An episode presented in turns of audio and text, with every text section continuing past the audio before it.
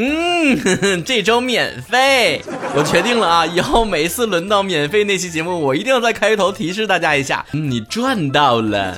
有些时候人的心理就是这样的，节目一直免费，偶尔有一期付费，大家都觉得我亏了。但是如果变成付费节目，偶尔有一期免费的，大家又会想说，哎，这把我赚到了。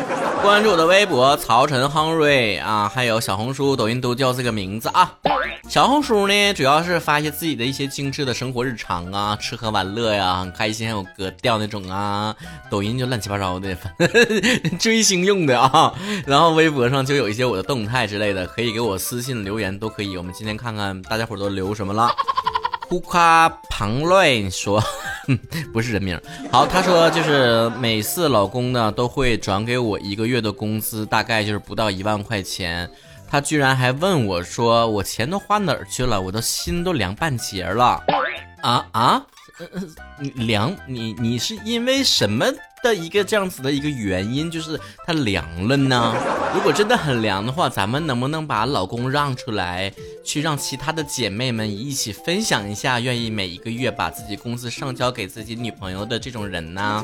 你凉的有点无稽了啊！我给你指个法啊，正正经一点啊，你这样的。你以后吧，你把钱给老公，让他管钱，然后你反过来问他钱都花哪了，让他心里也凉一凉，对吧？咱不受这个窝囊气，对吧，姐妹？你啥事儿？你男女问题、夫妻问题、两口子问题，你就互换一下角色，问题不都解决了吗？你何必自己人苦恼呢？对不对？就像现在很多网上不有种说法吗？心疼男人倒霉一辈子，你这玩意儿你换过来不就想不就想明白了吗？那你男朋友或许还想呢，那心疼女人也倒霉一辈子，你俩这你就倒霉一块堆儿去了，就是。祝你们百年好合，一起倒霉一辈子。心疼的背后是什么？是爱，是爱。你没有心疼就没有爱呀，宝贝儿。没有付出就不会心痛啊，宝贝儿。但是没有心痛的话，你也不会恋爱了，你不会爱的很真实啊，宝贝儿。那咱那个不叫结婚，不叫谈恋爱，咱那个叫就玩玩而已，知道不？走心的玩玩而已。所以咱可以把这句话换一种说法：心疼不该心疼的人，咱倒霉一辈子，对不对？就像这种，对方把钱都给你了，问一问怎么花的，有什么问题呢？你就是大老板开个公司吧，还有税务局过来问问你这钱咋花的呢？要我说呀，你老公做的最错的一件事啊，就是坐地根儿就不应该把钱给你。哥们也是实在人，对吧？没说啥，咔，工资全给你了，用实际行动证明他得靠谱。你的心凉凉的不太好啊，凉的不太靠谱啊。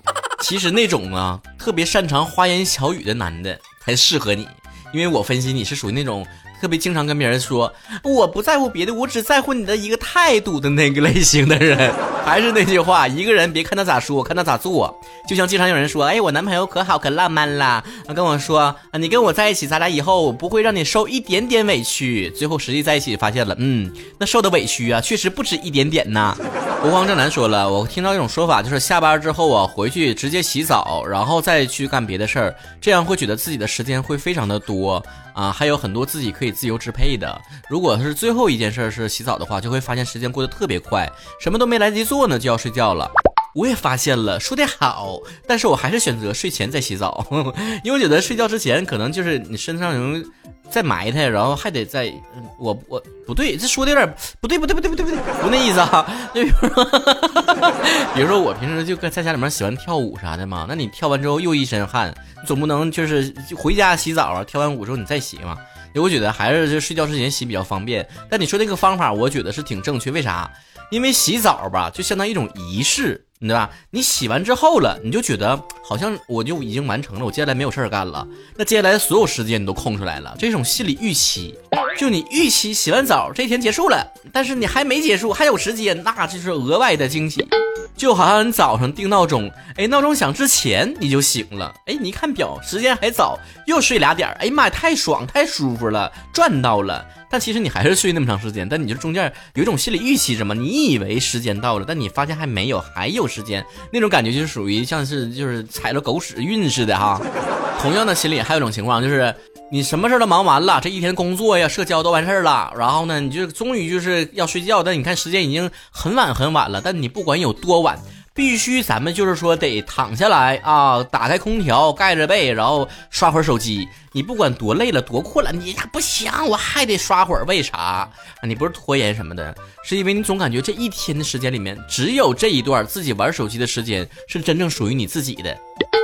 这种刷手机可跟你在单位里或者学校里面偷摸拿手机，哎呀，没有没有人看见吧？老板走，哎呀，赶紧关了，那种是不一样的。我觉得啊，把这种心理预期去调试的很好的话，人生会很顺畅很多，是吧？我举个例子啊，比如说我早早就想了，我什么时候能躺平呢？我挣够多少钱，达成什么样的目标，我就能够躺平了。咱说那个目标之前我已经达成了，但咱达成的是躺平目标，就饿不死那种啊，有个房子住，就躺平是躺平啊，那不是财富自由啊，那还老远了呢，老远山西的了。能躺平饿不死这种程度，其实已经达成了这个目标了。但为什么我现在还在做很多事情，还在忙什么的？